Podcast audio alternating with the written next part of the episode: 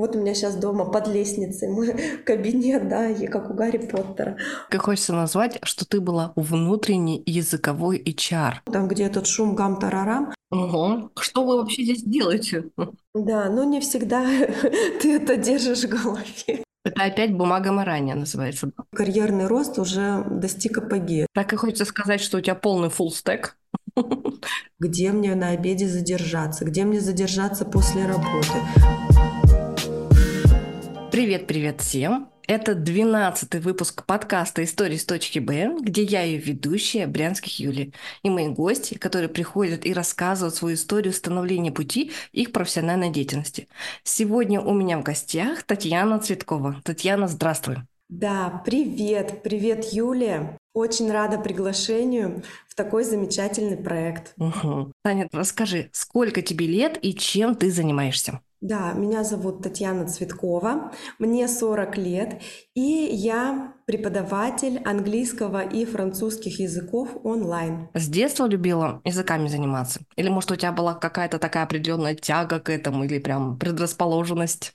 Вообще здесь, если честно, мне кажется, моя мама сыграла эм, значительную роль в, в моем становлении, да. То есть э, я жила Челябинске, в, в районе ЧТЗ, если вот известно, и э, там была престижная такая 48-я гимназия. И моя мама, она училась в обычной школе. И вот для нее эта гимназия, это была каким-то таким чем-то недостижимым. И она пошла в эту гимназию, сказала, что... А там брали не всех. Там нужно было проходить тестирование, там родители заполняли анкеты, кем они являются. Она, в общем, записала, что она торговый работник. А в те годы, видимо, это еще как-то было, может быть, актуально, или она по старой памяти так записала.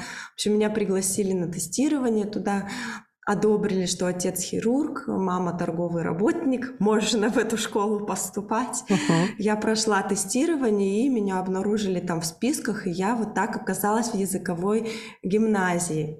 Вот, то есть это уже, да, Э, не математическая, не обычная школа, а языковая. И первый язык там французский был. Это прям с первого класса? Да, по-моему, с первого или со второго, там как-то менялось периодически, какие-то годы с первого изучали, какие-то со второго. Ну, во втором точно уже французский у нас был. Со второго класса два языка, да, получается, и английский, и французский. Вот э, у нас со второго до пятого, четвертого не было еще, когда я училась. Вот э, а, был французский только, а с пятого добавился у нас английский. С пятого уже стало два языка. Ну, просто как с самого детства у тебя прям закладывается, да, что мама целенаправленно тебя отправила именно туда, в эту школу. Да, вообще так получилось. И я вот рассуждаю, что, э, в принципе, я и не против была такого да, расклада. Э, Все-таки как-то она или почувствовала, или видела. Я с детства вообще любила разговорный, так скажем, жанр, да. То есть я э, человек-человек, если да, есть человек-техника, uh-huh. вот э, человек-природа, человек-машина, а я человек-человек. То есть вот я, у меня дочери сейчас 11 лет, я тоже немного в этой теме, вспоминаю опять, да, а, и я любила играть в куклы, я прям до 13 лет в куклы играла. То есть, а дочь у меня, она к этим куклам вообще равнодушна. У нее там эти всякие лего какие-то, что-то снимает, видео. А, так ну, хочется сказать, как я тебя понимаю. Вот то же вот. самое было. И играла я в эти куклы, играла. С одной стороны уже там и мальчики были, а с другой еще и куклы.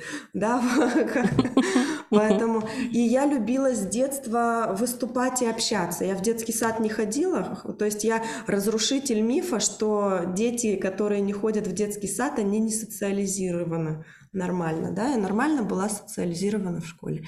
То есть вместо детского сада я ходила в сад Победы, у меня там была компания друзей, мы встречались без сотовых телефонов, там как-то, видимо, все приходили, наши бабушки в одно время нас приводили, мы там играли, и там раньше не аниматор это называлось, а массовик-затейник, приходила с аккордеонистом, и они там устраивали различные конкурсы, очень я любила там выступать, какие-то призы мне давали, стихи читала на русском. Вот это же и есть полная социализация как раз. Да, я там социализацию проходила, какие-то свои авторитетные баллы зарабатывала среди ровесников. Поэтому мне нравилось такое общение. И я думаю, что, в принципе, в то нужное русло я и попала. Ну и потом дальнейшее изучение себя подтвердило это, да, что именно работа с языками, именно работа с людьми — это то, что э, может быть моей успешной миссией, предназначением, да, согласно там различным наукам, или кто-то их считает псевдонаукам, да, там дизайн человека или астрология, матрица судьбы. Каждая наука, да, она по-своему несет свой смысл, свой посыл, поэтому кто-то есть жесткие скептики, кто-то есть жесткие критики, но а, каждая наука, она все равно по-своему что-то подтверждает. И каждый человек в любой науке, он находит тот ответ, который ему нужен. Да. Поэтому это все у нас есть в нашей жизни. Да, совершенно согласна. Ну, конечно, не без трудностей, да, мне вот э, ты спросила, как с детства иностранный язык. Конечно, было мне очень сложно французский язык осваивать одной, потому что у меня никто дома им не владел, него не изучал. Репетиторов тогда особо не было в те времена, или, может, они были в каком-то доступе для более состоятельных людей каких-то, или как-то их находить нужно было. Поэтому как-то вот приходилось самой и двойки тоже были, и слезы и так далее. На ну, первых тогда этапах же... очень сложно было, да, владевать. Но тогда же не было интернета, да, тогда же у нас были только переводчики, только справочники, имею в виду. Да, словари обычные. Надо было самим садиться, переводить, искать, штудировать это все, смотреть. Угу. Ну да, сложно, когда ты маленький ребенок, тебе там э, где-то ты не понял, а тем более, если ты болел. Не было такой системы, чтобы тех детей, кто болел, их как-то оставляют после уроков, что-то объясняют. То есть болел и болел. Ну и понимай, как хочешь эту тему, да. Но еще же зависит все от учителей, кто преподает, как он относится к детям, как он их ведет, как он им помогает изучать этот язык. Да, это тоже очень важно. Вот первая, первая учительница, вот именно учительница, а не учитель, хочу сказать, была очень строгая у меня. Но я э, пострадала от нее первый год, потом перевелась э, к другому учителю. Но на практику педагогическую приходила к той первой очень с большой любовью и благодарностью. Я все-таки к ней отношусь, поэтому такая ее строгость и ирония и сарказм, конечно, они большой толк тоже приносит. Это опять же выработка дисциплины. Вот когда такой человек, он начинает, помогает закладывать базис дисциплины, чтобы ты как вошел в строй и вот так вот шел и шел и шел, не расслаблялся и учился. Да, изучение иностранного языка это прежде всего вопрос дисциплин. В школе ты изучала иностранные языки, целенаправленно пошла. А в какие кружки ты ходила? Чем ты еще занималась? Вообще в детстве я занималась настольным теннисом достаточно долго, наверное, года 3-4 я занималась. Мне это очень нравилось тоже, потому что это, опять же таки, про дисциплину, опять же таки, это про общение с людьми, про показать себя, потому что там тренировки проходят, естественно, совместные соревнования, это ты показываешь себя, какой-то результат получаешь, добиваешься это работа над собой, ты совершенствуешься, совершенствуешь свои скоростные качества, реакцию и так далее, технику. У меня даже, по-моему, был какой-то разряд, или первый юношеский, или третий взрослый, какие-то дипломы есть, награждения, но потом я перестала настольным теннисом заниматься. Я занималась еще, я помню, ходила а, во дворец пионеров имени Крупской, на, в школу гидов, в школу экскурсоводов, да. Ого. А угу. вот там занималась. Пыталась заниматься бальными танцами, но там с партнерами была дефицитная ситуация, поэтому не так долго у меня это продлилось в начальной школе еще занималась. Занималась э, в изо-студии. Ну вот основное это, конечно, настольный теннис, но это тоже в начальной школе. Школа экскурсоводов. А так, ну, как-то особо больше ничем не занималась, потому что нагрузка была достаточно большая по урокам в школе. Я сама их делала, поэтому мне хватало вот этих учебных занятий и вот школы гидов Но все равно тоже как э, очень различные направления у тебя были. И теннис, и направление гид, и языки, да, в школе. тоже очень разносторонняя такая. Да, но я хочу сказать, что все это мне в жизни пригодилось и продолжает пригождаться. Вот, потому что настольный теннис, куда-то приезжаешь где-то поиграть, особенно в таком юношеском возрасте, где-то с 15 до 20 лет, там ты душа компании, ты играешь в теннис, все стремятся с тобой поиграть, пара на пару и так далее. Ну, в детстве мы это выбираем все не просто так. Вот который раз уже, э, сколько я людей слушаю, сколько гостей слушаю, что именно в детстве то, что закладывалось, оно потом в более старшем возрасте иногда так помогает жизни, иногда где-то проявляется не обязательно в работе, иногда в хобби, иногда просто в личной жизни, еще как-то. Просто тоже всегда, насколько интересно, как люди делают, э, какие у них были занятия в детстве, и как это потом играет во взрослой жизни. Интересно смотреть, интересно наблюдать.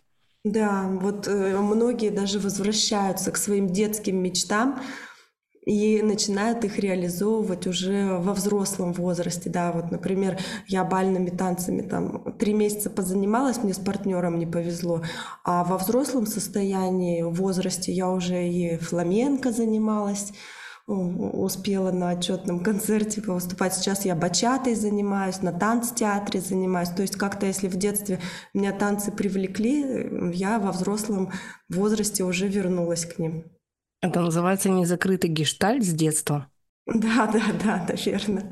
Наверное, так и есть. Но вот когда мы идем, идем, да, не дошли до конца, и на вот надо дойти до конца, да, чтобы мы поставили, что вот здесь я молодец, здесь у меня все хорошо получилось, и поэтому мы потом это реализуем в взрослой жизни. Это то же самое, как у меня до сих пор маленький пунктик есть. Я помню, как я в детстве занимался цирковой гимнастикой, я не села на шпагат до конца. Мне не хватило там буквально пару сантиметров. Вот прям вот у меня до сих пор этот пунктик сидит, что когда-нибудь я до этого дойду, осознанно сяду на шпагат, чтобы сказать, все, вот сейчас я молодец. Сейчас я дошла, все, я выполнила, галочку поставила, можно идти дальше. Да, благо сейчас э, нет такого вообще никаких ограничений, что если ты взрослый, для тебя нет такого кружка, пожалуйста, очень много всяких хобби-клубов и даже онлайн-занятий, даже вот по растяжке, по тому, чтобы сесть на шпагат. То есть возможностей много, можно ими пользоваться. И самое классное, что даже в 30 лет, в 40 лет, даже ближе к 50 тоже можно сесть на шпагат и можно заняться танцами и организм это будет позволять. Вот это так классно. Конечно. Это вот одно из, например, заблуждений в изучении иностранных языков, что «О, мне уже 40, о, мне уже 50, все, уже память никакая, мне уже поздно». Вот, вот никогда не поздно. It is never too late to learn, да, никогда не поздно учиться. Также и вождению люди начинают в 50 лет учиться и учатся, и потом водят машину, и танцем приходят, занимаются. И Школу ты закончила. Куда ты пошла в институт? У тебя уже целенаправленно, может быть, было желание, что ты пойдешь именно уже дальше на иностранные языки углубленно заниматься? Вообще, э, мне хотелось пойти туда, где нет математики, потому что как-то с математикой у меня не очень сложилось. Ну, я так думала, или э, как-то так у меня получилось. Хотя сейчас, в принципе, ничего я в ней такого плохого не вижу какие-то в меру использую знания. Вот. И а кем я хотела быть? Может быть, я думала журналистом, это интересно быть, да? Или э, где-то я хотела быть... Э, в общем, я думала, где же нет математики-то? Где нет математики? Куда по пойти? Ну и, конечно, в иностранных языках математики вот там тоже нет, да? Хотя на, я хотела на факультет международных отношений еще поступать, там нужно было математику сдавать, вот я туда поэтому и не, не пошла. А я пошла туда, где, собственно, иностранные языки, в чем, собственно, я была уже достаточно уверенной в этой сфере. Мне было это интересно. Вообще не только изучение самого языка, а механизмов его работы, а это же прежде всего изучение страны, соприкосновение с какой-то другой культурой, другими обычаями. Это очень интересно. Общение. Здесь гораздо глубже, чем кажется. Не просто язык, не просто слова, буквы, а более глубокое изучение. Да, это же культура, это же другие энергии, другие. Ну, очень мне было это интересно, да. То есть и вот такая какая-то монотонная да, работа, человек э, цифра или э, В общем, она меня не интересовала в детстве, да, вот. И с животными тоже, да, многие, ну, кто-то интересуется. Мне тоже это не интересно было, там, врач, ветеринар или какой-то вот бухгалтер, вот это мне, мне хотелось какого-то такого более динамичного чего-то, где можно творчество проявить. Не нужно сидеть на одном месте, да, а, с 9 до 6 все время. Угу. Вот это вот меня привлекало. Хорошо. В какой институт ты поступила? Вообще я подавала документы э, в два э, вуза, в Челгу и в педагогический университет, поскольку там на тот период сильнее была база, да, и по иностранным языкам, чем в Юргу, но сейчас я тоже так с этим соглашусь, что так оно и есть. Вот, и э, у меня была серебряная медаль, и вот где экзамены, там какой-то один экзамен нужно было, по-моему, сдать, профильный, иностранный язык, вот где он раньше заканчивался, ну, ком- приемная комиссия работу раньше заканчивала, туда я и пошла. Это был педагогический университет, потому что мне хотелось быстрее поехать уже на базу отдыха, отдыхать. И а в Челгу, по-моему, на неделю дольше было. И я решила, да, пойду в педагогический тогда вуз, сдам быстрее Как экзамен. база отдыха, ты решила да, направление. Да. Вот, да, то есть отдых, он для меня тоже всегда важен, поэтому я думаю, ну, и здесь хорошо. Из Челгу уже там забрала документы, потому что поступила в педагогический, все, и уехала отдыхать спокойно. После института ты вышла на первую работу или еще во время института уже начала работать? Вообще мой вот такой э, опыт э, работы первый, он э, был э, в 16 лет, но он не связан был с иностранными языками. Там мы летом или в 15 с подругой продавали очки солнцезащитные на китайском рынке. Вот с клетчатой сумкой мы ходили, ее из бокса доставали, волокли куда-то там, раскладывали на стойке эти очки и их продавали. Вот такой вот э, был трудовой опыт. И как на грех я однажды, мы там с подругой стояли, стояли, и идет, вот кто бы ты думала, моя учительница, та самая, первая моя по французскому, Валентина Ильинична, как я помню ее звали, э, с Мишелем Дютертом. Это француз. И мне почему-то так вот стало стыдно, что э, я продаю очки, а они там идут. Ну, как-то вот такое у меня почему-то было. Хотя сейчас я думаю, наоборот, это не стыдно, это же хорошо. Я летом работаю, себе зарабатываю деньги, что тут стыдного? Надо было поговорить, думаю, с ними. Сейчас бы я так подумала. А тогда я говорю, Катя, стой э, за главную. В общем, спряталась я за эти очки туда, чтобы они меня не видели. Вот такой вот был трудовой первый опыт.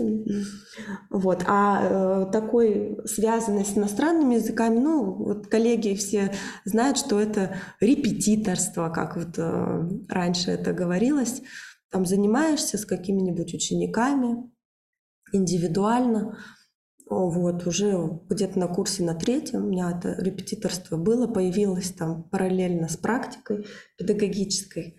Вот, ну так, не очень я работаю увлекалась, то есть в основное время я учебе уделяла, но вот какие-то такие проблески у меня были. Не, угу. А где находила людей на репетиторство? А где-то их немного было, я говорю, да, это такие вот были.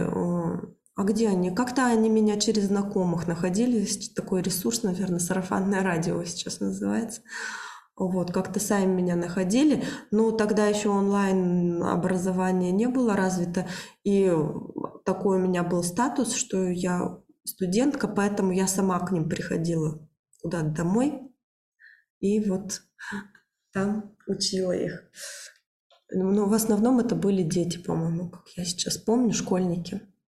Вот такой вот первый опыт был. Ты когда выпустилась из института, диплом с какой специализацией был? Ой, ну диплом у нас э, учитель французского и английского языка, там в дипломе вот так у нас написано. Вот говори, как с детства у тебя идут два эти языка, английский и французский, прям с самого начала, так они с тобой идут дальше по жизни? Да, да, так они идут. То есть я вот такой представитель, а, я не знаю, это ретроградной что ли школы или сейчас же или модное, или такое веяние. Я имею в виду, что многие мои коллеги даже уходят э, из преподавания, уходят из иностранных языков, многие в коучинг, в эзотерику, а, ПВС, астрология, матрица судьбы уходят в расстановки. То есть я как-то не осуждаю, конечно, это, но вот я говорю, что я здесь осталась на своем месте, никуда не переходила. На самом деле это нормально, когда ты с детства прямо определяешься, кем ты будешь, и ты идешь так по жизни и придерживаешься именно тех принципов, которые у тебя есть. Но и нормально, когда ты за жизнь можешь поменять несколько специализаций. Вообще в плане у нас люди могут менять до 6, до 7 специальностей за жизнь. Это нормально, а кто-то иногда и все 10, чтобы найти. Угу, да. Многие, видишь, они иногда считают, что со мной что-то не так, да, что вот я вот здесь вот перегорела, или здесь, например, я устала, я там пошла куда-то еще, а кто-то считает, что это нормально, что я вот здесь вот остаюсь. У нас вот очень много предпосылок есть, как бы у каждого человека, кто как идет по жизни. Самое правильное, как это для тебя, угу. как ты себя в этом ощущаешь. Если тебе здесь классно, если ты здесь э, чувствуешь на своем месте, тогда супер, надо просто идти дальше. Да, да, соглашусь. У тебя было репетиторство, ты закончила институт. Куда пошла устраиваться на первую работу? Вообще, вот когда я закончила университет, а, там такая ситуация была на рынке труда, что а, в школах, насколько я помню, в вузах была зарплата недостаточно высокая, так скажем, низкая тогда, а много было вот этой бумажной работы, всякие планы, такой формализм такой, да, планы, какие-то отчеты, вот эти все, которые надо заполнять, то есть которые э, практического результата какого-то, да, наглядного ты не видишь, но ты много затрачиваешь на это времени, ресурса. В общем, я когда устраивалась на работу, для меня было важно то есть достаточно высокий уровень заработной платы ну, для моей ниши, как сейчас говорят, для моей специализации, и отсутствие бумагоморательства, да, вот этого. В другую сферу мне тоже не хотелось уходить, когда, хотя вот я зака- заканчивала вуз, у нас там для лучших выпускников устраивали какое-то трехдневное, по-моему, какие-то ассессменты, я помню. То есть приглашали руководителей каких-то предприятий, HR-компаний, а, и вот э, HR-компания меня пригласили сразу к ним по результатам этого ассессмента на, для сотрудничества. Но я помню, что я отказалась, потому что не было прямой связи с иностранными языками. Мне все-таки хотелось, чтобы она была. Поэтому, uh-huh. да, я искала работу уже тогда в интернете и да, устроилась в сеть языковых центров, тогда преподавателем английского и французского языка. Вот моя первая официальная была работа. Угу. Насколько сложно было работать? Ну, сложно, да нет, мне не было сложно работать так же, как и не было сложно учиться, потому что э, я пошла по принципу, э, где, в какой сфере мне было легко, мне это давалось, у меня были знания. То есть я пошла по принципу твоего развития там, где у тебя не получается, да, я туда не пошла. Вот, поэтому мне и работать было несложно. Мне все это я схватывала как-то и вообще э, очень же важно, я считаю, у человека это наличие soft skills, то есть вот таких вот навыков, э, больше психологических навыков общения. Они важнее, чем навыки владения предметом, навыки владения в профессии. Вот, ну, я так считаю, мой опыт потом показал, что это действительно так. Я проработала обычным преподавателем два года, а потом уже работала и старшим, и методистом, и так далее, и сама принимала на работу. И soft skills, они, конечно, вот важнее. Потому что как человек адаптируется на рабочем месте, как он воспринимает новое, как он воспринимает критику, как он, э, значит, к дисциплинарным моментам относится, да. То есть ты можешь великолепно знать иностранный язык, uh-huh. но быть э, замкнутым или каким-то нелюдимым uh-huh. таким э, э, грубоватым в общении, то тогда тоже твое качество работы и лояльность клиентов, она снизится. А если ты хочешь развиваться, как-то с коллегами взаимодействуешь, активно готовишься, там, у тебя хорошая дисциплина, ты э, творческий подход проявляешь, да, э, и ты хорошо ладишь с клиентами, учениками, то, соответственно, у тебя может быть и ниже уровень владения иностранным языком или твоей какой-то профессией, но может быть выше успешность в профессии среди других твоих коллег. На самом деле, ты так правильно подметила, иногда soft skill, они иногда важнее, чем hard skill, потому что это как раз та наша составляющая часть, наша это наша поведенческая часть, как мы себя ведем, как мы собой владеем, своими эмоциями, своим взаимоотношением, как мы социализируемся с людьми, потому что мы приходим работать в коллектив. Да. И если ты можешь работать в коллективе, ты можешь потом это нагнать. Иногда даже кто-то, знаешь, бывает, берут больше новичков, да, которых можно под себя как-то угу. подстроить, но они более социально адаптированы к людям и они проявят гораздо больше результаты, чем люди, у которых hard skill гораздо выше, да, да. идет, э, чем у новичков, но они будут очень сложно контактировать, соответственно, они могут результат показать ниже.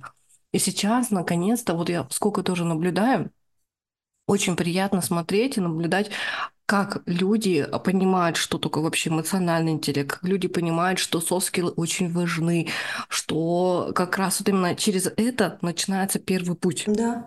А, ну и, например, вот эти вот hard skills, их проще нарастить. Их проще нарастить механически, ага. да, и даже быстрее. Потому что это просто это знание. Ты берешь их, получаешь, это знание, их да, э, да. читаешь, ходишь на конференции, закрепляешь практикой. А soft skills тебе нужно перепрошивку себя сделать, тебе нужно паттерны угу. твоего поведения изменить. Тебе Конечно. нужно как-то к этому прийти. И еще не факт, что если ты самостоятельно к этому готов прийти, человек, и что он придет к этому, да. Люди годами э, и с помогающими специалистами работают, а, ну и у кого-то и не получается это изменить, поэтому вот, ну, это же еще и от темперамента зависит, от э, различных Конечно. факторов. А hard skills, они от этого не зависят никак. Да, поэтому... Да, мы приходим со своими уже базовыми настройками. Вот мы в эту жизнь, в этот мир, мы пришли уже с какими-то базовыми настройками, которые у нас есть. И мы уже дальше должны понять, зачем нам были даны вообще эти настройки, для чего они были даны, и с чем мне, как я могу работать, что я могу еще подкрутить, что-то я могу добавить, что-то я могу снизить. Но у всех они настолько разные, и это тоже надо уметь еще принять и понять, что если я, например, социально активный человек, значит, я для чего-то родилась социально активным человеком. Куда-то да. мне надо идти, что-то я должна делать. А если я интроверт, да, то значит, я тоже должна понимать, где интроверт может работать. Какие специализации мне больше подойдут как интроверт. Потому что иногда люди, вот, не, еще раз говорю, не понимая себя, иногда не зная себя, они уходят в совсем другую специализацию, и им сложнее понять, как бы они мучаются, иногда страдают, переживают, что вот мне здесь вроде бы надо работать, а я сюда не подхожу. Это такой иногда внутренний конфликт, внутренний дисбаланс начинается у людей. Да, вот поэтому некоторые мои коллеги и перешли из иностранных языков в какие-то другие профессии, в другие форматы работы, потому что прям вот организм говорил, уходи, уходи, уходи, да. Ага, То есть ага. вот прям не хотелось, ноги не шли на работу и так далее, да. Давай с тобой продолжим. Немножко отвлеклись. Ты вышла в языковой центр, пошла работать учителем. У тебя были маленькие детки, либо у тебя уже кто-то более взрослый были? С кем начала первой работать? Ну, а мне вообще доверили всех по работе, потому что ну, и у меня и знания были неплохие, хорошие. У меня был широкий спектр оказываемых услуг, так скажем. Я была универсальным преподавателем. У меня были и дошкольники с 4 э, до 6 лет группы. У меня были и младшие школьники, э, второй, третий класс. У меня были и средние школьники, подростки сразу же группы. У меня были и взрослые группы.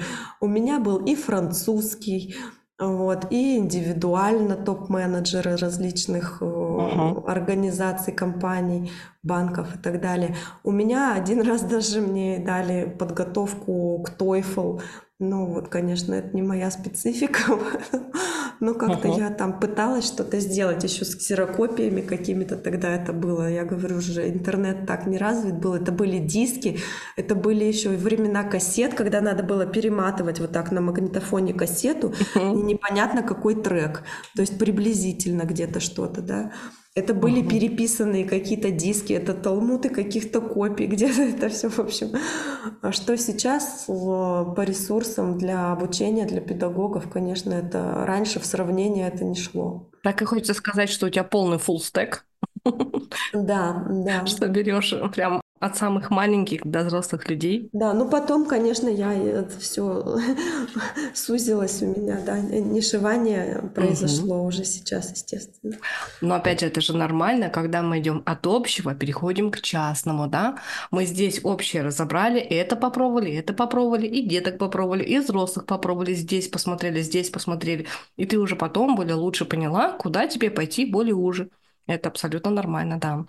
Да. Угу. В центре ты поработала. Сколько лет там была? Я работала два года вот обычным преподавателем, а потом э, ну, я всегда была активна, там участвовали мои ученики во всяких фонетических конкурсах, в различных там мероприятиях. И э, через, а мне вот когда мне исполнилось э, 24 года, у нас открылся у центра новый филиал на Комарова большой, и меня туда э, предложили пойти старшим преподавателем. Я согласилась, тем более, что я жила на ЧТЗ. Вот, и какое-то продвижение, да, по карьерной лестнице uh-huh. меня тоже интересовало, поэтому я уже потом стала работать старшим преподавателем. То есть это ну, другой функционал по работе совершенно. То есть это до этого был график работы ненормированный, там и до 9 вечера работать приходилось такси домой. От работы увозили и по субботам был рабочий день. То есть было много часов. Как потопаешь, так и полопаешь по принципу, да? Угу. Сколько у тебя часов, столько и заработная плата. Вот я помню, у меня 54 часа в неделю было. Вот. Прилично, и, 54 да, это, часа. Ак- академических это по 40 минут. Угу. Вот. Ну, да, это много было. Поэтому, ну, как-то хотелось заработать побольше.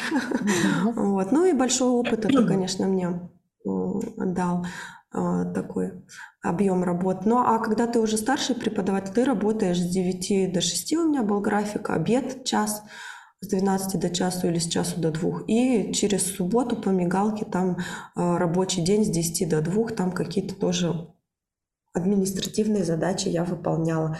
Ну и уже нагрузка у меня как преподавателя снизилась там до нескольких часов в неделю. По-моему, 9 часов у меня было в неделю по норме моей трудовой вести. Ага. Не 54 уже, а 9 учебных часов у меня было. А какие основные обязанности были?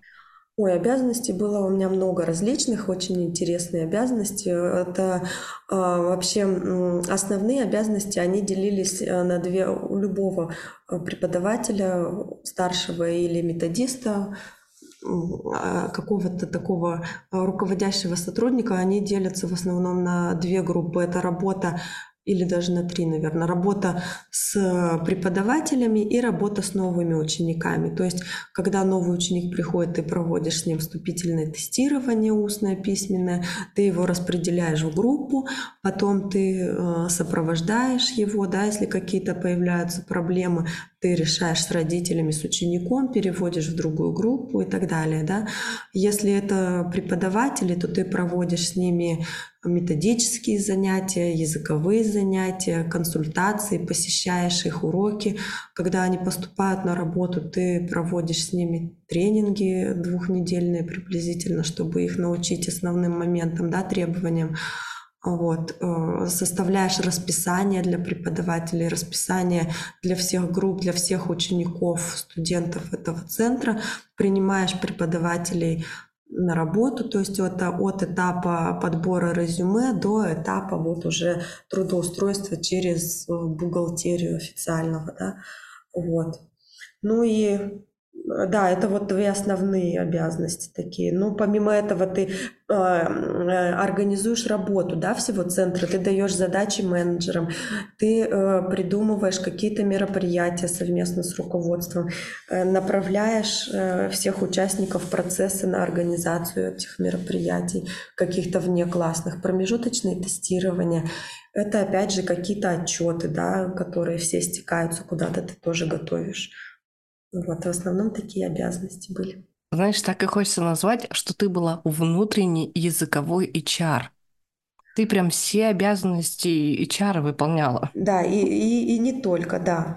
Вот, очень много интересных было обязанностей. Это и тогда по рекламе обязанности тоже входили частично, да, это и составлять угу. какие-то рекламные объявления, и ходить там с администраторами, даже раздавать листовки, ходить в школы, делать презентации на родительских собраниях, это тоже входило в мою компетенцию, и договариваться со школами, чтобы тебя пустили на эти собрания.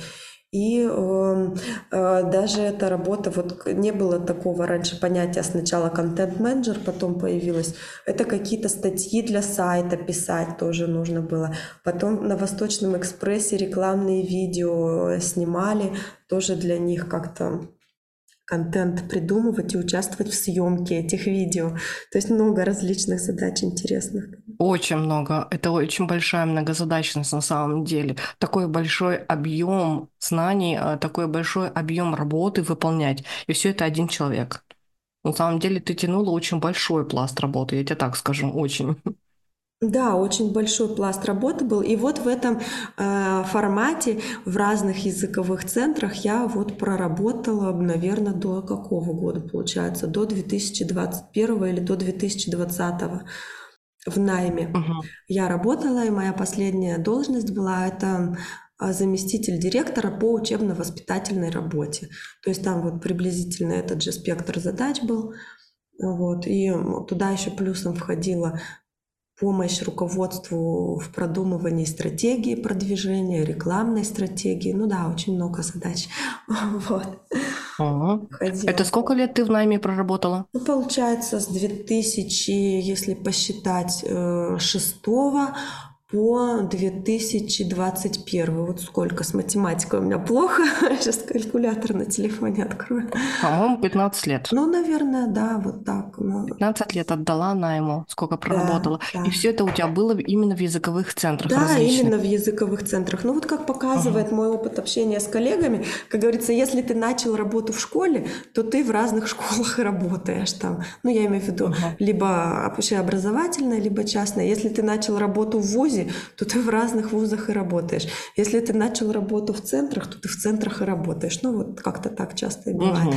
Тоже Интересно. к этой специфике привык. Но, естественно, мне уже не хотелось ни в какую школу, там, где этот шум, гам, тарарам.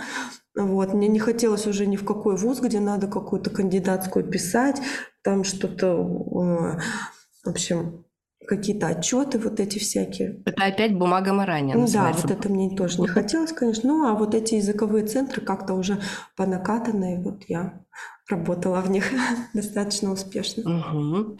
Что тебя сподвигло уйти из найма? Да, очень хороший, интересный вопрос. Два, наверное, основных момента. Сейчас попытаюсь как-то их объяснить. Но первый, вот не будем кривить душой, это, конечно, потолок э, в заработной плате. Это потолок в развитии. То есть дальше уже идет собственник языкового центра. Да? Ты заместитель директора по учебно-воспитательной работе, дальше идет собственник. И вот так вот, э, ну, то есть все, твой карьерный рост уже достиг апогея, да, ты уже не можешь выше должность получить в этих центрах. А, это уже надо тогда ну, немножко менять да, сферу или какая-то корпорация государственная, да, национальная должна быть или что-то. А здесь все. То есть все. Ты расти дальше не можешь. А, по вертикали, по горизонтали мы всегда можем расти. Ну и а, финансовый твой доход даже по системе KPI, я работала одно время, он тоже в принципе ограничен, потому что но все равно у тебя вот есть определенный твой оклад в этих центрах, как показывает практика, даже в московских, и определенный там у тебя есть процент или так далее, да. Ну, а как правило, вот в последнем месте работы у меня даже фиксированный был оклад. То есть он, ну, как и я считала, что он не соответствует да, моим вложениям. То есть, ну вот, а, и наступило вот это, видимо, выгорание. Ну, то есть я понимала, что хочется мне больше зарабатывать, э, больше денег получать за те усилия, которые я умственные и так далее вкладываю, да. Вот, пошло у меня несоответствие. Но, и, но хотя, в принципе, по рынку, наверное, а, в найме в иностранных языках вот она такая и есть зарплата. Тут выше головы ты не прыгнешь. Вот, насколько мне известно. Ну, это практически везде, что в найме у тебя есть определенный либо фиксированный бюджет, либо у тебя есть оклад плюс процент. Это вот первый да, момент. А второй момент, то есть э, мне немножечко не хватило, так скажем, эмпатии, ну я вот так это назову, да, что-то стало такой точкой э, отправной, да, то есть такие двойные стандарты. Например, когда ты после работы задерживаешься, да, какие-то проблемы решаешь, это не замечают, тебе не говорят спасибо, да. Ну, тут, возможно, какие-то мои личные дефициты сыграли, да, что меня надо там похвалить и так далее. Ну, это уже психологические моменты. Это есть у всех такое, что... А когда ты на работу приходишь там по сигнал... Э, ну, я чаще всего снимала офис сигнализации, и ты приходишь там не в 9.00, а в 9.20. Но ты знаешь, что в эти дни, например, в центре уроков нет до 10, ну, например. Ага.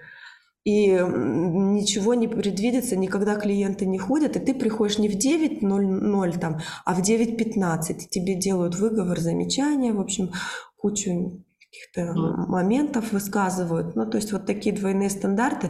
То есть я же человек взрослый, я понимаю, что моя главная задача это сделать так, чтобы все хорошо функционировало. функционировало. И я как ответственный человек это обеспечиваю. Я уже сама могу распределить, где мне попозже уйти, где мне на обеде задержаться, где мне задержаться после работы, где я отвечаю после работы, после шести на вопросы преподавателей онлайн. Угу. Да, я же не блокирую телефон, я все время угу. на связи. Знаешь, на самом деле это такая боль между работодателем и наемным сотрудником, когда очень мало иногда бывает обратной связи. А, почему, например, многие люди выгорают на работе, либо уходят? Потому что от руководителя нет обратной связи. Ты не понимаешь, правильно ли я выполнила работу. Или даже если я понимаю, что я выполнила много работы, мне иногда нужно, чтобы меня просто похвалили и сказали, что я молодец. Иногда вот этого так не хватает, чтобы люди не перегорали и не уходили.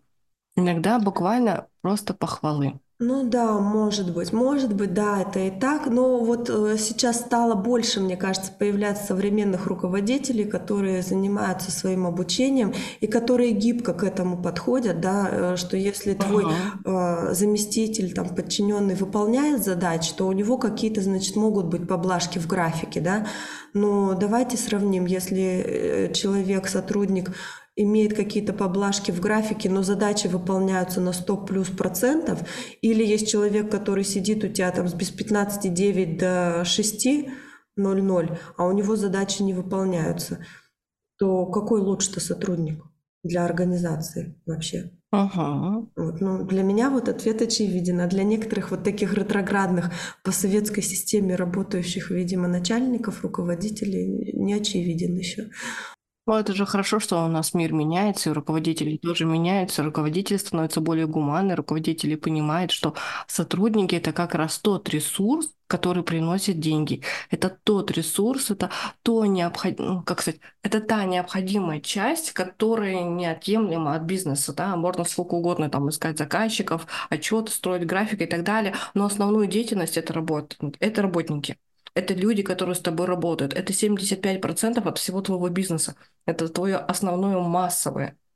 Что необходимо, зачем нужно следить, что нужно поддерживать, что нужно выращивать, что нужно вкладывать, что нужно помогать.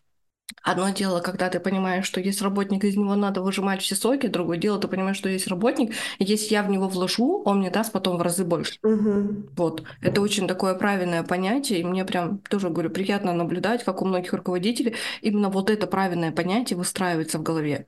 Очень многие люди начинают это понимать. Да, согласна. Угу. Первое у тебя было это как раз вот то, что ты уперлась в потолок. А второе? Ну, это вот какое-то такое недопонимание, недооценка, вот такое что-то такое субъективно-психологическое уже. Ну и угу. как поднадоело, да, уже такой формат за 15 лет, что-то чего-то нового захотелось.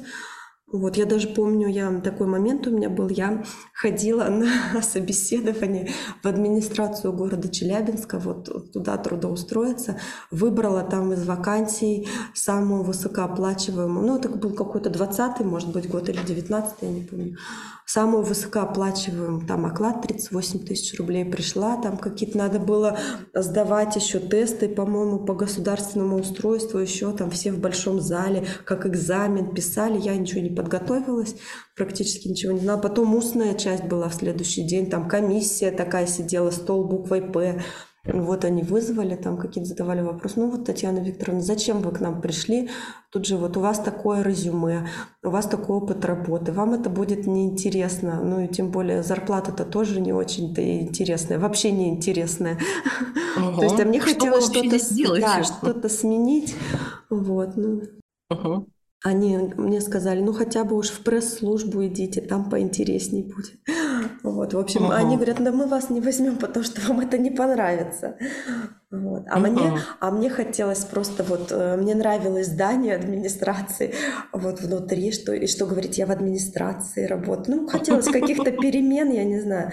Ну, вот, видимо, и хорошо, что я туда не попала, да, чего-то какого-то нового веяния. Вот. Угу. А потом наступил как раз-таки ковид с, с этим онлайном, и все встало на свои места. Он сам подвел и сказал, все, пора уходить в собственное плавание. Ну да, я к онлайну сама с предубеждением относилась и думала, что как-то какие-то недозанятия, недометодика, недоформат. Но потом, когда мне руководители сказали, Татьяна Викторовна, вот э, я помню, это в марте было, если я не ошибаюсь, когда начался ковид, и всех посадили на дистант. Школы не учились, вот такое что-то я помню, да, эти масочный режим. И, а соответственно, угу. раз не ходят ученики, да, не по, по вине, по форс-мажору, да, оплата пересчитывается, то есть это убытки. Но мне руководители сказали, Татьяна Викторовна, всех переводите, организовывайте, организуйте перевод всех сотрудников на онлайн, всех групп на онлайн, в том числе и детских. То есть и вот тут срочно все началось у меня, у нас. Как? А у нас онлайн занятий не было тогда в центре. Вот такой был консервативный у нас центр. И тут началось осваивать всякие платформы, сравнивать форматы работы, консультации с преподавателями, всем раздать задания, чтобы все провели там сессии групповые, все группы обзвонить, там всех предупредить и так далее. Ну вот, и потом, когда я сама поработала онлайн, я этот формат оценила для себя. Угу. Поняла, что это очень удобно на самом деле. Это вот как раз благодаря центру тебе помогли зайти в онлайн, посмотреть, пощупать это, потрогать, принять, и ты уже потом поняла, что можно пойти уже самостоятельно, правильно? Да, да. Да, я пощупала, что формат онлайн, он очень удобен комфортен, у него много возможностей. Вот. И когда поэтому я увольнялась, у меня не было каких-то опасений. Угу. Ты уволилась как? У тебя уже были какие-то ученики? Либо ты просто уволилась и как с нового листа, с чистого листа? У меня были какие-то, да, ученики немного, но да, я уволилась, я знала, что я, как говорится, не пропаду вот, с моими компетенциями, поэтому... Ну, боялась, конечно, увольняться. У многих э, из найма, это я буду кривить душой, если буду говорить, что с такой надежной, да, у тебя всегда есть оклад, какой-то есть процент, то есть ты всегда под каким-то крылом, uh-huh. да, у тебя в трудовой книжке есть запись, что ты там вот такую-то должность занимаешь, не последнюю часто страшно из этого уходить. Неизвестность. А обычно предпринимательство, первое слово это неизвестность, потому что неизвестно, как оно дальше будет. Да, неизвестно. Ты строишь себе планы, строишь себе графики, но оно неизвестно, как оно пойдет. Будут ли у меня сегодня клиенты, будут ли у меня сегодня заказы, а что мне дальше делать? А самим надо это все продумать, просчитать. Угу. Ну, здесь, конечно, я думаю, что важна поддержка близких Потому что ага. все-таки, ну, если ты, у тебя нет подушки безопасности какой-то, да, в банке, которая вот ни на что конкретное не направлена, а просто вот есть деньги на, на пожить какое-то время, да, то какие-то близкие, если они поддерживают, то это очень хорошо. И вот я благодарна моему мужу, что он меня на тот момент поддержал. Я сказала, что я хочу уволиться, я пока не знаю, как у меня будет с работой получаться как э, с доходом у меня будет, что тоже я не знаю. Но он меня поддержал, сказал, говорю, конечно, увольняйся, да. Ну, что-то разберемся. Вот, поэтому... На самом деле поддержка тыл, близких людей, родных людей – это очень важная составляющая, которая нам необходима. Да, да, это очень важно. Э, чтобы они поддерживали твою идею еще, вот это важно, я считаю. То есть вот э, он всегда говорит, какая ты молодец, но он меня немного постарше, он говорит, он работает в государственной структуре, в системе. Вот. Он говорит, какая ты молодец, вот ваше поколение такая активная, что-то там уволилась сама, что-то делаешь, там постоянно что-то придумываешь. То есть вот он как-то угу. к этому относится, ему вот это нравится, такая способность. Потому что я знаю, опять же таки, вот у моей коллеги, например, когда она увольнялась, ну, она была моей подчиненной методистом, и когда она увольнялась, ей мама и муж наоборот сказали, ой, ты увольняешься, да как ты будешь работать, да что это за фигня твоя астрология там. Ну, то есть вот не поддержали. Я думаю, что вот это очень сложно в такой атмосфере. Это сложно, вдвойне тяжело. Да. Себя уговорить, угу. себе сказать, да, я хочу пойти сюда, и мне это нравится, да, уйти с одной работы, с наемной работы, получить другую специализацию, угу. это очень психологически сложно. Это очень сложно, когда близкие да. еще как-то вот да, говорю, недооценивают э, значимость твоего да, нового это, дела. Говорю, надо вначале себя убедить, самой собой согласиться, угу. а потом еще и близким попробовать вначале доказать, да. Это как всегда легко поддержать человека, когда он уже где-то на высоте, да, что о, молодец, таких успехов и так далее. Но далеко не все готовы поддержать в самом начале, когда человек еще ничего не дошел, ничего не достиг, ничего не сделал, либо вообще только начинает, да. И много раз, когда люди сталкиваются с тем, что их вначале критикуют, опять же, их же близкие родственники, а потом, когда человек все-таки смог преодолеть психологически это испытание, прошел, чего-то достиг, угу. тогда это уже, конечно, гораздо проще. Но такие люди на самом деле большие молодцы. Я вот тоже считаю, тот человек, который выбирает себя и идет по тому пути, по которому ему действительно хочется, если захотелось уволиться, да, вот появилось такое желание, значит, это для чего-то нужно куда-то дальше. Значит, у тебя есть какая-то следующая дорога, куда тебе нужно идти, и ты к этой дороге уже готов. Если такие ну мысли ну, да, уже появляются. Да. А, говорят же, что если вот э, тебе Вселенная, Бог там какой-то единый или что-то, кто-то э, дал тебе такую идею, то тебе уже где-то дана энергия на воплощение этой идеи. Где-то уже это заложено, да. Угу. Что ты какой-то урок ты уже прошел, ты что-то получил, какой-то опыт, да, иди дальше. Ты дальше можешь уже что-то сделать. Да. Угу. Ты открыла свой какой-то кабинет или только онлайн все-таки осталось? А я так полюбила онлайн, что я поняла, что никакой мне кабинет и не нужен, но зачем мне эти лишние головная боль? Я же, вот как ты поняла, да, иногда иду по пути наименьшего сопротивления. Там, как я генератор uh-huh. 6.2, я иду по отклику. То есть я не иду в сложности. У меня вообще в жизни вот нет такого, что я что-то пробиваю стены, где-то борюсь, меня не берут туда, а я на эту работу стремлюсь, да, или там, например, там, вот не получается родить ребенка, я 10 лет пытаюсь. Ну нет, у меня вот в жизни все вот так достаточно легко получалось, да. Также и здесь. Аня, молодец. Вот честно я тебе скажу, молодец. Я думаю, да нафига мне этот кабинет сдался? Проблемы лишние, еще кабинет какой-то. Думаю, да ну его. Вот, у меня есть ноутбук, вот у меня есть э, наушники, камера, интернет, пожалуйста, все, ресурсы, все, пожалуйста, пользуйся. Зачем мне еще кабинет? Вот у меня сейчас дома под лестницей мой кабинет, да, и как у Гарри Поттера. как у Гарри Поттера. Да, вот, поэтому замечательно, я готова э, к такому формату, мне он удобен, да.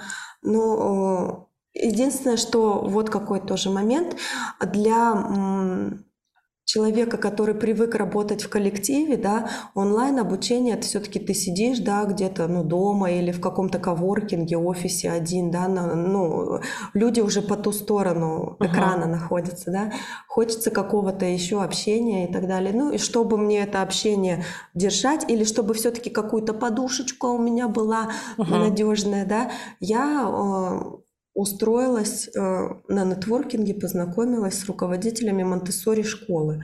И устроилась в Монтессори школу два раза в неделю. Я там буквально по два часа преподавала групповые занятия за достаточно хорошую оплату. Ну, я и сейчас там преподаю. Сейчас я переехала и в этом же uh-huh. доме живу. Поэтому мне вообще в соседний подъезд удобно сходить. То есть это как сейчас у меня корпоративное обучение, можно так сказать. Вот. А тогда я туда устроилась для коллектива, для э, каких-то совместных э, мероприятий, на праздники, да, опять же, какая-то финансовая э, безопасность некая присутствует. Ну и если это офлайн группы это дополнительные э, возможности твоего творческого, для реализации твоего творческого потенциала как педагога, да, то есть с офлайн группы ты можешь театральные постановки реализовать и какие-то мероприятия, пикники реализовать, да, вот они, пожалуйста, бери, договаривайся с руководителями школы и проводи. Смотри, какой тоже баланс, когда ты отдельно онлайн работаешь и когда ты в офлайн выходишь, и у тебя это прямо сбалансировано. Ты и здесь можешь работать, и здесь ты получаешь, как тебе нужно, да, общение. И здесь у тебя работа удобная для тебя дома, как ты можешь это сделать, как тебе это нужно. Да. Чтобы была возможность и с семьей побыть, да, и самостоятельно поработать, и в офлайне тоже с людьми социализироваться, дальше Да, общаться, да. какие-то мероприятия. Ну, это прям вообще так классно. Да, э, очень большой плюс вот э, такого фрилансерства– это то, что ты сам выстраиваешь свое расписание, да. Вот, например, мы сейчас с тобой общаемся, а сейчас четверг, вообще-то на минуточку сколько времени сейчас? Э, 10-20. Ну, Мгм. люди, кто в найме, они на работе так-то сидят, да. Вот. Я занимаюсь танцтеатром. Это вторник, пятница с 10 до 12. Плюс еще дорога. То есть до обеда, вторник, пятница я не работаю. Ага. Вот. Ну вот он плюс, пожалуйста, тебе фриланс. Вечером я Ага. тоже не работаю. В выходные я тоже не работаю.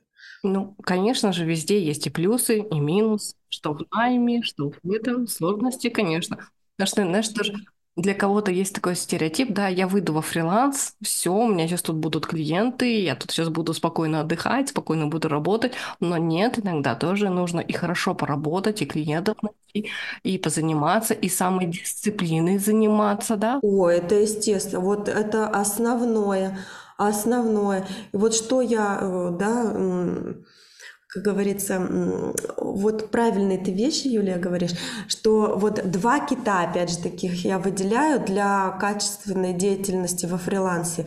Первый– это самодисциплина, и второе– это, получается, саморазвитие, формирование, может быть, три даже, личного Ага. бренда, да, потому что если у тебя нет э, самодисциплины и качественно выстроенной административной части, то ты не будешь себя спокойно и уверенно чувствовать как в расписании своем, так и в денежном Ага. формате, да.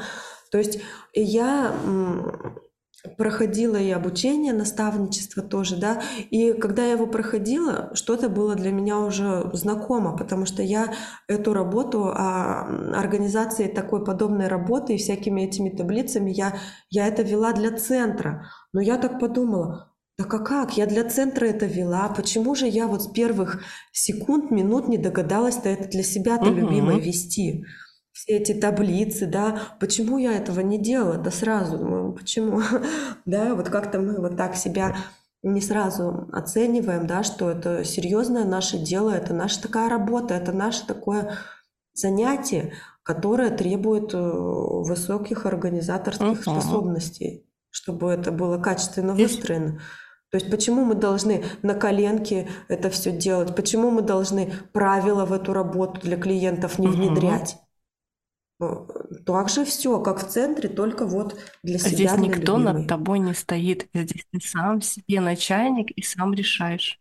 Никто не стоит, нужно самому себе, да. Поэтому очень вот есть э, определенные у меня инструменты, которые мне в этом помогают. А, И без них, конечно, очень тяжело такой график выстроить и невозможно. Вот. И это, конечно, самообучение. То есть, естественно, чтобы быть на гребне волны, чтобы быть как-то, да, успешным и так далее, всегда нужно обучаться. А для эксперта вот в современном медийном пространстве, если ты работаешь о, в онлайне, тем более во фрилансе, твое обучение, оно не заканчивается на твоей деятельности. То есть, если ты юрист, Это не значит, что тебе нужно повышать квалификацию как юриста только. Если ты бухгалтер, то как бухгалтеру. Если ты преподаватель иностранных языков, то только учиться этому. Да, да нужно еще же учиться и маркетингу, и каким-то технологиям, да, вот, посещать какие-то ивенты, мероприятия чтобы наращивать uh-huh. свою публичность. Но мне это все нравится. Для меня это как вот э, отдых, вот, но заодно и полезно для работы. Поэтому это здорово. Пошел на нетворкинг, потусил, пошел... Потусил, еще и людей да, нашел. Пошел на битву нашел. блогеров, поучился, потусил опять же таки, вот тебе, да, на код публичности реализовал. Там можно и свои амбиции какие-то, да, а, проводника реализовать, там какие-то давать людям советы. А, и быть каким-то бадди для них, да, то есть вот. Э, Это действительно прям здорово. Здесь я прям поддерживаю всеми руками, ногами, да, еще и рукой помахать могу, и мне тоже это прям безумно нравится. И все различные нетворкинги посещать, мероприятия, фестивали. А это действительно, ты правильно говоришь, совмещение, знаешь, приятного с полезным. Да. Когда ты приходишь, классно, я посидела, я пообщалась с очень интересными людьми, я просто поболтала, я получила свою энергию, да, и я угу и при этом я еще и нашла для себя людей. Это реально прям классно. Ну, это вот э, важно ходить с таким состоянием и настроем легкости, да, то есть если ты идешь с таким настроем, так вот 25 числа этот нетворкинг стоит две с половиной тысячи, надо мне там минимум трех клиентов найти, опять туда что надеть, я не знаю. Если вот угу. идти с таким настроем, лучше, мне кажется, не идти. Вот поэтому, ну как-то в настрое легкости, ну не найдутся какие-то клиенты и не найдутся. Сам найдешь себе специалистов каких-то, которые тебе для жизни вообще нужны. Угу. Вот, просто. Но всегда же, если вспоминать, что мы девушки, женщины, да, и наша основная задача природа жить в легкости. Да. Мы тоже надо учиться, уметь, понимать, и пытаться быть в этом состоянии. Что как раз пусть мужчины пробивают потолок, да, пусть мужчины как раз идут, достигают занимаются достигаторством, а женщины должны идти через легкость. Да, но не всегда ты это держишь в голове, эту легкость. Да, к сожалению, это факт. Да, иногда ты идешь в достигаторство, да. и надо, надо мне еще. Угу, да. Так оно и есть, согласна. Ну... ну что, давай подведем небольшой итог. Да. Наша с тобой беседа. Я послушала твою историю. Честно, мне безумно понравилось вот сколько гостей я не встречаю, и с каждым гостем мне всегда что-то откликается. Иногда так хочется сказать, «А, и у меня так же было. Вот и я также через такое проходила. Я не знаю, знаешь, у меня ощущение, что иногда, как, как я вообще подбираю гостей так, что у меня происходит прям, вот, знаешь, очень многие ситуации в жизни прям повторяются, mm-hmm. что я делала так же, иногда прям, знаешь, для себя это идет как подтверждение, что я действительно сделала все правильно, или я сделала что-то нужное, или наоборот, блин, так классно, и мне нравится, что у тебя именно тоже вот так вот жизнь складывается, знаешь, как методом иногда от противного, да, я не хочу идти в какую-то сложность, да, мне нравится, когда мне здесь комфортно, да, mm-hmm. я не хочу идти выбирать институт там, где надо математику сдавать, да, методом, еще раз говорю, от противного. Я пойду туда, где мне более комфортно. Вот я выбрала языки. И как тебя тоже мама прям с детства направила именно в языковую школу, как она тебе направила, откуда она тоже знала и понимала, да, что именно это твоя а, линия mm-hmm. жизни, и она у тебя должна пойти, чтобы ты пошла в этом дальше развиваться. Как у тебя прошла школа, а, насколько у тебя тоже было различных кружков, какие у тебя были центры языковые, да, сколько у тебя было опыта, сколько у тебя было многозадачности, и ты все более уже и уже шла к тому, к чему ты больше хочешь, да, но насколько ты разносторонний человек, что ты можешь и собеседование проводить, ты можешь и занятия проводить, ты можешь брать различных людей, что детей, что взрослых, ты можешь заниматься рекламой, маркетингом, как вот это все в тебе, это прям вот так вот оно закладывалось, очень многогранно и очень много обширно. И это потом тебе дало такую хорошую базу выйти, работать дальше на себя и заниматься идти. На самом деле а, очень приятно слушать то, когда я тебе задала вопрос про найм, и ты сказала, что я пришла, уперлась в потолок. Ты не вышла из состояния того, что я выгорела, я устала, а ты наоборот, ты развиваешься, и тебе просто тесно стало. И тебе просто не хватило места, тебе надо что-то еще больше. Это очень здорово, это очень классно. Здорово, что ты растешь дальше. Для тебя это вот следующий твой виток, когда ты вышла в свое развитие, когда ты вышла работать на себя, особенно в найме, что ты расширяешься дальше. Ты занимаешься танцами, у тебя все равно вот эта вот разносторонность, она так остается, что ты занимаешься маркетингом, да, ты ходишь на различные нетворкинги, ты общаешься с людьми. Как хорошо, что ты как раз, вот говорю, у тебя есть такой баланс, когда ты работаешь в онлайне для себя, да, и потом ты выходишь в офлайн, еще и здесь мероприятием занимаешься. Это очень здорово, очень-очень классно. Поэтому я тебе желаю дальнейшего развития, я тебе желаю дальше расти, развиваться, процветать, что, возможно, какие-то у тебя еще придут классные проекты, которые ты захочешь еще больше реализовать, еще больше масштабироваться. И к таким людям люди будут всегда тянуться. У таких людей всегда будет очень много клиентов. Обычно таких людей очередь иногда бывает стоит, когда человек горит своим делом, да, когда мы с тобой только начали общаться, начали болтать, я как раз и слышу, как ты горишь своим делом, как ты готова про это разговаривать, как ты готова про это прям общаться. И это очень здорово. Ой, спасибо, Юлия, за приятные слова, за приглашение. Ой, вообще, да, вот как вот люди интересно притягиваются друг к другу, да, вот э, всегда меня такой поражал феномен. Вообще вот как-то где-то это предначертано, чтобы люди вот так раз и встретились уже, да, очень это интересно. У меня как раз-таки был вопрос, я, я захотела поменяться, да, ролями. Я прям вот с начала интервью э, хотела этот вопрос задать, и сейчас хочу, да, ты его уже сама частично на него ответила. Вот как ты находишь, я уже слушала два подкаста, полностью, да, еще отрывки. Как ты вот находишь героинь э, своих подкастов? Это твои знакомые какие-то? Или как вот, как вообще они находятся? Откуда они берутся, эти замечательные женщины? На самом деле, я, наверное, тебе так отвечу. Я сама не знаю. потому что это как-то оно так, вот оно все само происходит на самом деле. Где-то я на фестивале познакомлюсь, где-то я онлайн с людьми познакомлюсь. И в основном а, большинство людей, на самом деле, кто ко мне пришли, я этих людей не знала раньше. Я с ними очень мало контактировала, с кем-то просто познакомилась, как бы пригласила на интервью, и мы просто начали болтать дальше. С кем-то я начала дружить. С кем-то у меня идут какие-то взаимоотношения, с кем-то мы очень плотно общаемся, с кем-то просто поддерживаем теплую связь, теплые отношения. Оно как-то, говорю, само, я не знаю, это моя работает как-то интуиция, что я вот прям вижу, если, ну, ну как сказать, mm-hmm. я вижу этого человека у себя на интервью. Вот у меня прямо интуиция говорит, вот я хочу ее послушать. Мне охота здорово. послушать эту историю. Ну, знаешь, для меня на самом деле все люди уникальны. Я, ну, я не знаю, я такой, знаешь, тоже как человек-человек, да, но у меня еще человек творческий образ очень сильно проявляется.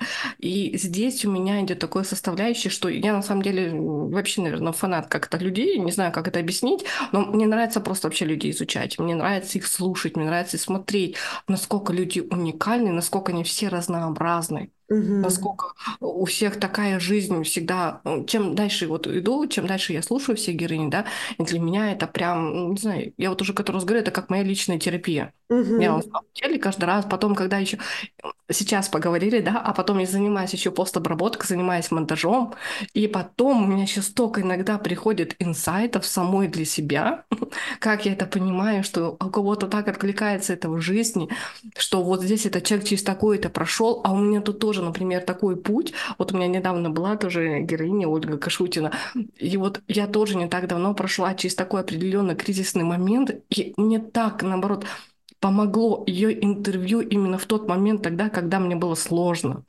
Вот она мне помогла там пройти какой-то определенный путь, и я гораздо легче восстановилась после кризисной своей ситуации. И вот оно, вот оно как-то вот так вот складывается. Поэтому люди, они как-то сами приходят, сами притягиваются, э, сами хотят у меня на интервью тоже иногда прийти. Вот, как- как-то так. Ну, здорово, здорово, здорово, Юлия. Вот. У меня возникла такая идея, мысль, я ее сейчас озвучу. Вдруг мне вот хочется поменяться ролями, если ты вот в такие, как говорится, игры играешь, то я бы тебя пригласила на прямой эфир, например, к себе. И я бы позадавала тебе вопросы, например. Ой, я только за. Ты прям, знаешь, это я не так давно сделала такой какой-то, знаешь, внутри запрос. Что-то я, наверное, тоже провожу интервью. Наверное, я тоже хочу дать какое-нибудь интервью. Я за любой кипиш, кроме голодовки. Я тоже человек подвижный, активный, я всегда за всякое такое. Поэтому, если ты захочешь, я тоже люблю задавать вопросы. Хорошо, хорошо. Да. Ну, и у нас, как всегда, по традиции, да, что ты можешь пожелать слушателям? Ой, ну слушателям нашим я хочу, конечно, пожелать чего? Я хочу пожелать, главное, что счастье, что вот э, когда у меня был трансформационный год, когда я уходила из работы, там я еще и э, из другого, из личной ситуации уходила, да, отовсюду. Вот, я говорила, что я как ослик, я ищу счастье. Поэтому вот э, и мой опыт показывает, что это правильная стратегия. Вот так просто искать счастье. Не идти туда, где тебе тяжело и плохо, а идти туда, где тебе хорошо. Вот. И быстрее, как можно быстрее надо вставать на эту дорогу, не терять времени. Поэтому я желаю слушателям находить их счастье, следовать по пути их счастья, радости и слушать свое сердце. И оно обязательно приведет туда, куда нужно. Согласна, прям полностью поддерживаю. Ну все, пока-пока. Пока-пока.